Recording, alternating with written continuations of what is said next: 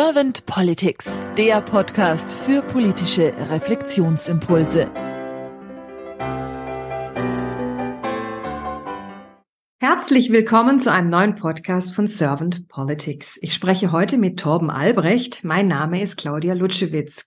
Herr Albrecht, Sie sind Leiter Politik bei der IG Metall und Sie waren vier Jahre Staatssekretär im Bundesministerium für Arbeit und Soziales. Sie waren auch Bundesgeschäftsführer bei der SPD und Sie sind ehemaliges Mitglied bei the Global Commission on the Future of Work. Herr Albrecht, wenn Sie an die Aufgabe von Politik denken und das mal so durch Herz und Hirn wandern lassen, was ist für Sie die Aufgabe von Politik? Ich denke, als erstes sollte man sich ein bisschen Gedanken machen, was verstehen wir überhaupt unter Politik? Weil das ist für mich sehr viel mehr als nur das Parlament und die Regierung. Ich glaube, dass vielleicht gar nicht so wahrgenommen, aber doch in der Gesellschaft sehr viele Leute Politik machen. Gewerkschafter kann ich sagen, Gewerkschaften und Betriebsräte zum Beispiel prägen sehr konkret, wie es in einem Betrieb aussehen kann, machen insofern auch ein bisschen Politik, sehr, sehr viele Initiativen im Stadtteil, in der Gemeinde machen auch Politik und das passen wir oft gar nicht unter Politik. Und das ist schon ein Problem, weil wir dadurch häufig so einen Gegensatz äh, in der Wahrnehmung haben zwischen der Politik, die etwas weit weg ist, und dem normalen äh, Leben der Bürgerinnen und Bürger. Und ich glaube, es macht Sinn, das ein bisschen breiter zu verstehen und möglichst da keinen Gegensatz äh, aufzunehmen. Das ist natürlich dann auch eine Anforderung an das, was man traditionell vielleicht im engeren Sinne unter Politik versteht. Also auch politische Parteien, Regierungen, Parlamentarier haben für mich die Aufgabe, sozusagen nah dran zu sein an dem, was Menschen bewegt und äh, auch sicherzustellen, dass verschiedene Gruppen der Bevölkerung in der Politik repräsentiert sind. Das ist, glaube ich, eine wichtige ähm, Voraussetzung dafür, dass Politik in der Demokratie äh, funktioniert und eben nicht als was Äußeres, Fremdes wahrgenommen wird, sondern als Teil der Gesellschaft. Und vor dem Hintergrund hat Politik, glaube ich, gerade in der aktuellen Zeit, wo wir doch sehr, sehr viele Umbrüche wahrnehmen, wir sind, zumindest glaube ich in der deutlichen Mehrheit der Bevölkerung überzeugt, dass wir den Klimawandel bekämpfen müssen, ähm, dass wir unsere Wirtschaft, unser Leben umstellen müssen auf eine Form, die nicht dazu führt, dass der Klimawandel weiter voranschreitet. Wir leben gleichzeitig in einer Zeit, wo durch Digitalisierung neue Technologien im Alltag, im Berufsleben, in der Wirtschaft eine größere Rolle spielen und dann noch in der sogenannten Zeitenwende, wo sich vieles verändert, was sozusagen die Ordnung der Welt angeht, auch mit dem Aufstieg Chinas, den Konflikten zwischen China und den USA, also in einer sehr bewegten, sehr veränderlichen, manchmal auch als sehr schnell in der Veränderung wahrgenommenen Welt. Ich glaube, da ist es Aufgabe von Politik, einerseits Ideen zu entwickeln, wie man mit diesen Veränderungen umgeht, auch zu definieren, wo soll es hingehen, dabei auch, ja, klare Ideen zu haben, wie so ein Weg aussehen kann. Gleichzeitig die durchaus ja berechtigten Sorgen, Ängste, vielleicht auch Ablehnung von Veränderungen der Bürgerinnen und Bürger ernst zu nehmen, sich mit denen auseinanderzusetzen, aber ohne sie populistisch zu bestärken und vielleicht aus diesem Gegensatz zwischen einem Weg zu entwickeln, wo kann es hingehen und ähm, gleichzeitig zu sagen, aber das geht nur im Miteinander, was ich auch am Anfang schon beschrieben habe, dann quasi eine Synthese zu finden, zu sagen, ja, und wie kann sozusagen der Weg, der diese Veränderungen ernst nimmt und sich auf sie auch einlässt, aussehen und gleichzeitig die Interessen der Bürgerinnen und Bürger ähm, dabei nicht unter die Räder kommen zu lassen. Bei der Energiewende, wie kann sie bezahlbar für alle bleiben? Bei den Veränderungen der Arbeitswelt, wie können Arbeitnehmerinnen und Arbeitnehmer trotzdem zukünftig auch guter Arbeit zufrieden arbeiten? Das gilt für viele Themen, kann man das, glaube ich, aufmachen. Das wäre so grob beschrieben, von welcher Aufgabe ich die Politik im Moment sehe und ähm, ja, was vielleicht auch die Beschreibung ist, was die Anforderungen aus meiner Sicht der Politik. Vielen herzlichen Dank. Da höre ich das schon raus, dieses Miteinander, wo ja in Politik auch Polis drin steckt, dass wir alle eigentlich Verantwortung übernehmen dürfen und auch müssen, um eben auch, Sie sagten es so schön, die Ängste und Sorgen, auch was die Veränderung betrifft von uns Menschen, besser aufzufangen, vielleicht auch einzufangen, damit umzugehen.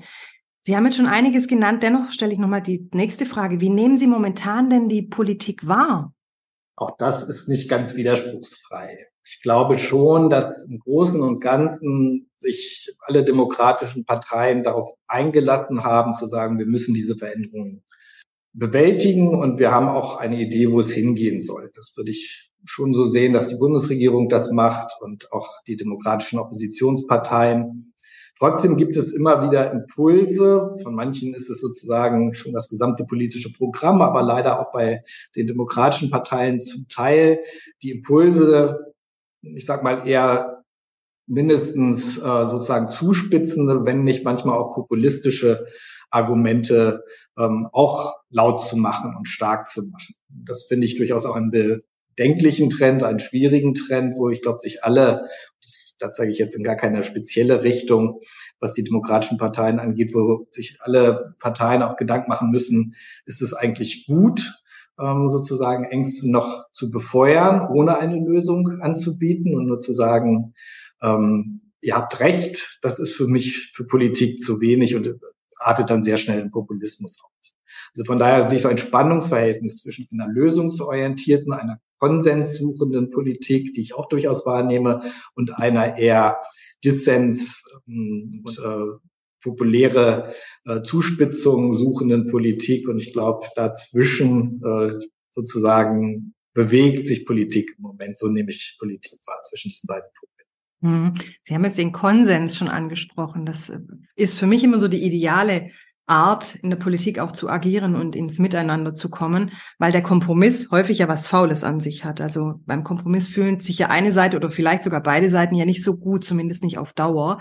Das heißt, wenn Sie sagen konsensorientiert oder lösungsorientiert und auch bewusst umgehen mit Ängsten, was wünschen Sie sich dann für die Politik der Zukunft? Also vielleicht noch eine Vorbemerkung meinerseits. Ich finde den Kompromiss eigentlich nicht äh, so einen problematischen Begriff, weil auch wenn ich von Konsens rede, und das meine ich auch so, es geht nicht immer nur sozusagen, was ist der kleinste gemeinsame Nenner, sondern im Idealfall schon, wo kommt man auch sozusagen haben verschiedene Seiten das Gefühl, ähm, dabei gut weggekommen zu sein und berücksichtigt worden zu sein, dann heißt das aber nicht, dass es keine Interessengegensätze gibt. Und ich glaube, das ist schon sehr wichtig, dass man das auch im Blick behält und das kann man auch, sollte man, glaube ich, auch nicht versuchen wegzudiskutieren. Es kann sein, dass äh, eine Unternehmensleitung andere Interessen hat als die Arbeitnehmerinnen und Arbeitnehmer im Betrieb. Es kann sein, dass Menschen, die in einer Großstadt mit gutem öffentlichen Nahverkehr ähm, leben, andere Interessen haben als Menschen im ländlichen Raum, die vielleicht stärker auf das Auto angewiesen sind. Und ich glaube, dass diese Interessensgegensätze, man sollte sie nicht so tun, als gäbe es sie nicht. Und dann muss man aber gucken, wie kann dann der Weg aussehen. Und dann kommen wir zu diesem Konsens, gibt es da mehr als den kleinsten gemeinsamen Nenner? Das wäre für mich da ein wichtiger Punkt. Und jetzt habe ich, glaube ich, Ihre Frage nicht beantwortet, wenn Sie die mir nochmal geben. Die Frage war, welche Wünsche Sie für die Politik der Zukunft haben. Also mein Wunsch an die Politik der Zukunft wäre dann in diesem Zusammenhang schon zu schauen, wie kann man Wege finden, die möglichst viele Interessen zusammenholen und die nicht ausgrenzend wirkt, die nicht sagt, eine Interessenlage ist jetzt vollkommen indiskutabel und deswegen setzen wir uns mit ihr nicht auseinander, sondern schon zu schauen, wo gibt es Interessenkonflikte und wie kann ein Weg aussehen, den äh, in die Zukunft aufzulösen, ohne dabei die Richtung zu verlieren, die wir durchaus brauchen, wenn wir das Thema Klimaneutralität zum Beispiel sehen. Mhm.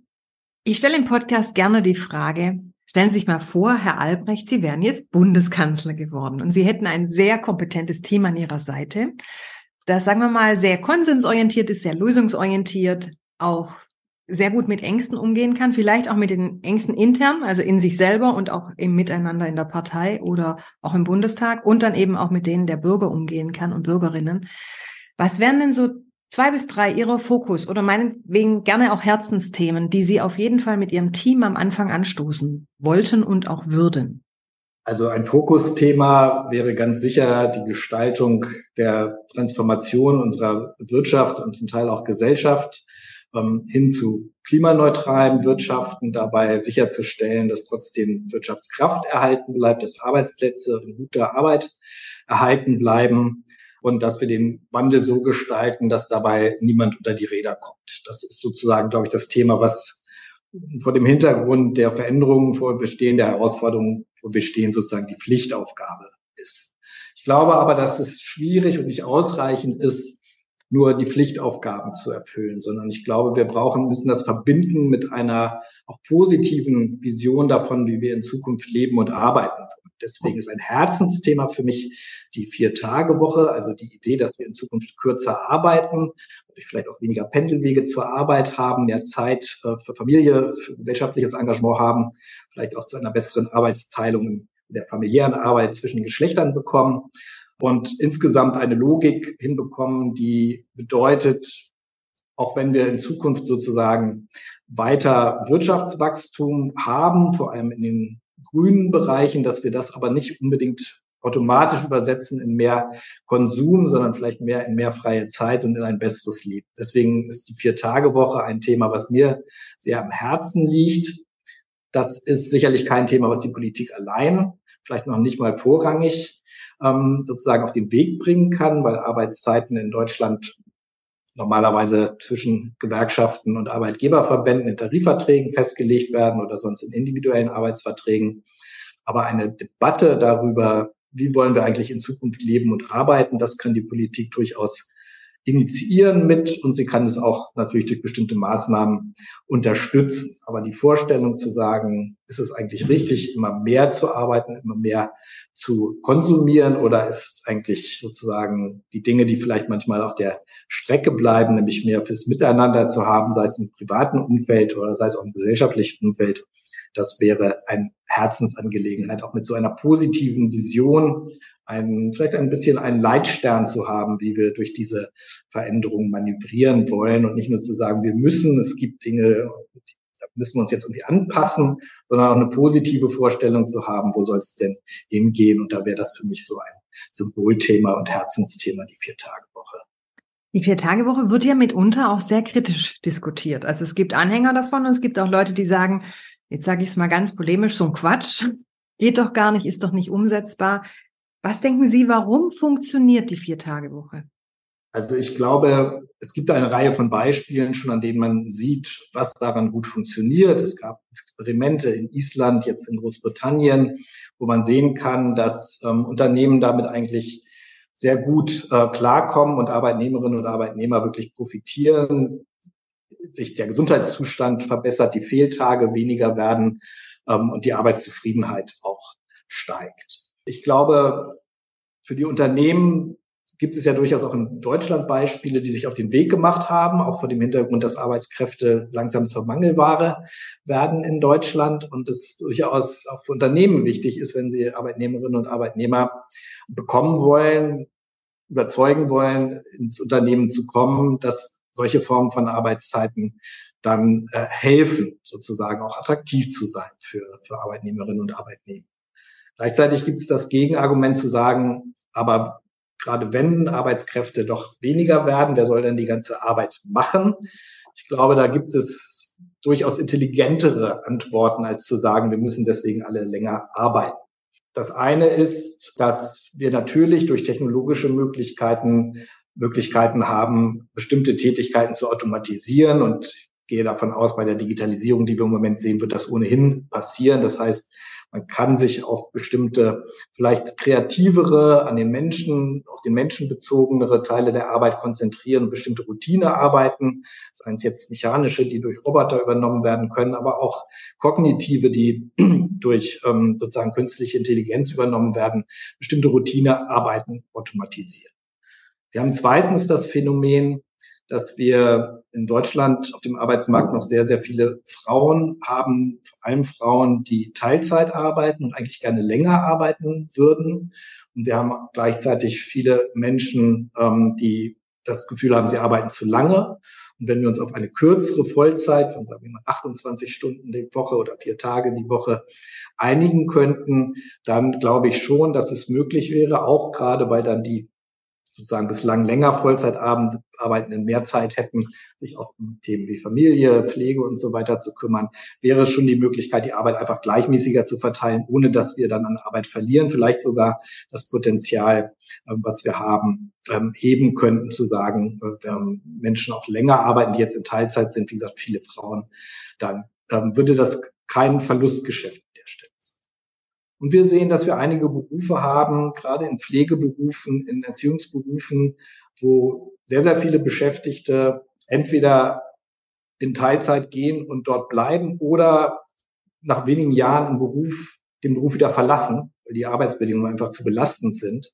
Und auch da kann man ja mal darüber nachdenken, ist es dann eigentlich richtig zu sagen, okay, da müssen alle noch länger arbeiten oder kann man vielleicht die Belastung auch zurückfahren? Und dazu zählt natürlich auch eine kürzere Arbeitszeit als ein sehr, sehr wichtiger Faktor. Also von daher gibt es, glaube ich, gibt es eine Menge von Gegenargumenten, zu, einfach zu sagen, ähm, okay, 10 bis 20 Prozent weniger Arbeit heißt, uns fehlt Arbeit, sondern ich glaube, dass da auch Chancen drin sind, die diese Argumente mehr als wettmachen. Ich danke Ihnen sehr herzlich für Ihre Impulse, lieber Herr Albrecht, und danke Ihnen auch vor allem für Ihre Zeit, die Sie sich genommen haben für unseren Podcast und sage dann einfach mal bis bald. Vielen Dank.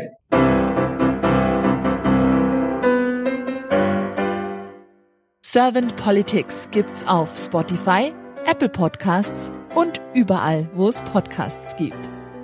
Abonniert uns gerne und hinterlasst uns eine Bewertung. Servant Politics, der Podcast für politische Reflexionsimpulse.